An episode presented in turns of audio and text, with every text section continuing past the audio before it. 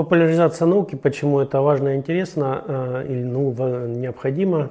Ну, начнем с того, что наука вообще это интересно. Вообще существо, э, человек это существо интересующееся. Ему всегда что-то интересно, что вокруг происходит. Недаром, что у нас кроме у большинства, во всяком случае, людей, кроме основного своей деятельности, есть какое-то хобби, когда человек пытается реализоваться, поднять, расширить свои знания. Э, ну а мы, к сожалению, вот на данный момент э, вот в нашей стране пришли к тому, что из средств массовой информации активно вымываются научно-популярные э, передачи, издания, то есть фактически на главных каналах таких передач уже фактически нет. Если они есть, то они пропадают практически сразу или перемещаются сначала в какие-то неудобные периоды времени, когда их некому или некогда смотреть.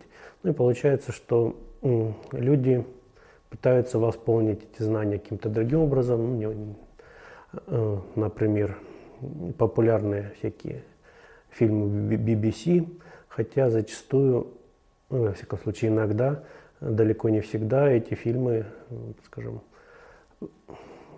озвучивают скажем, идеи правильные или, так скажем, очень часто бывают такие спорные вещи э, там озвучиваются. Понятно, что люди присыщенные бесконечными такими сериалами, которые высосаны из пальца, да, сюжеты, и какими-то ток-шоу бесконечными, которые перемалывают одно и то же, вот им пытаются там, скажем, смотреть, интересно им становятся такие псевдонаучные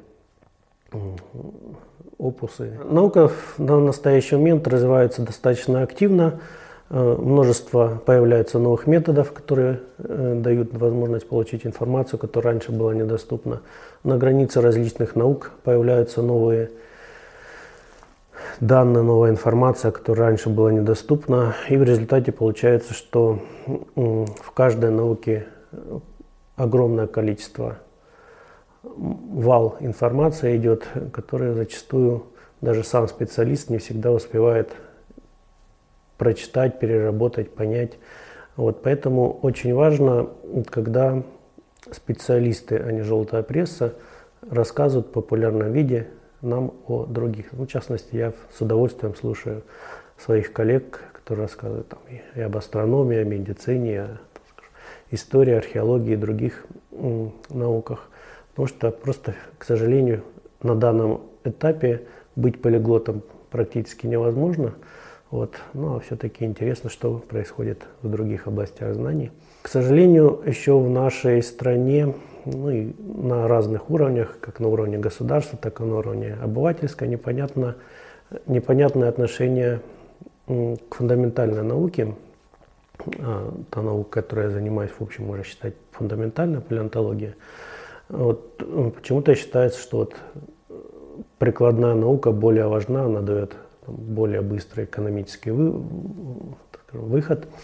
Вот, но при этом явное непонимание, что без фундаментальной науки, прорывных, так называемых, технологий, прорывных знаний просто невозможно. Потому что прикладная наука, она позволяет только адаптировать вот эти фундаментальные открытия под наши потребности.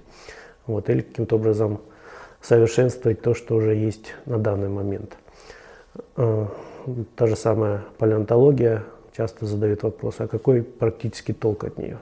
А на самом деле много э, выходов практических. Да, то есть и изначально палеонтология активно использовалась для датировки и поиска, датировки геологических слоев, поиска полезных ископаемых. И, в принципе, сейчас это не утратило свою актуальность, это, например, для определения запасов тех или иных видов полезных ископаемых. Без палеонтологии долго мы еще бы не понимали, э, каким образом движутся материки. Вот это без палеонтологии нет понимания эволюции, то есть она дает нам более такой ретроспективный такой охват всего происходившего на нашей планете, а без знания закономерности изменения окружающего мира, мы просто не сможем понять, что будет в будущем. Вот и то же самое пресловутое глобальное потепление, тоже не понимая процессы, которые происходили в прошлом, нельзя говорить о том, что будет в будущем. К сожалению, вузовское школьное образование не дает полной картины мира, и очень часто люди, к сожалению, дети, подростки ходят учиться не для того, чтобы понять, что происходит вокруг, а для того, чтобы получить какие-то корочки.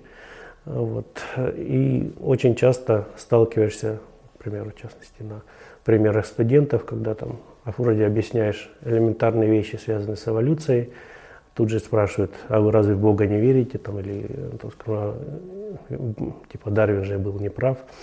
Вот, и впадая в ступор от таких заявлений, вот, хотя вроде бы все известно, все в школе проходят какие-то основы, но как-то получается, что теоретические знания не, со, не соотносятся с реальностью. И это дает основу множества мифов, заблуждений, которые процветают.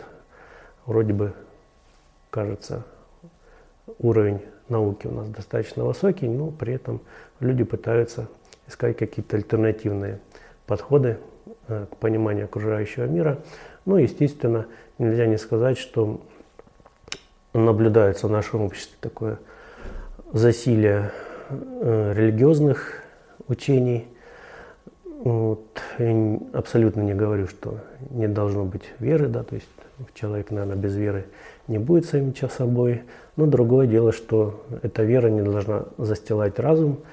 Вот. И с моей точки зрения правильно верить не в некую необъяснимую сущность, а в какой-то разум человека, например.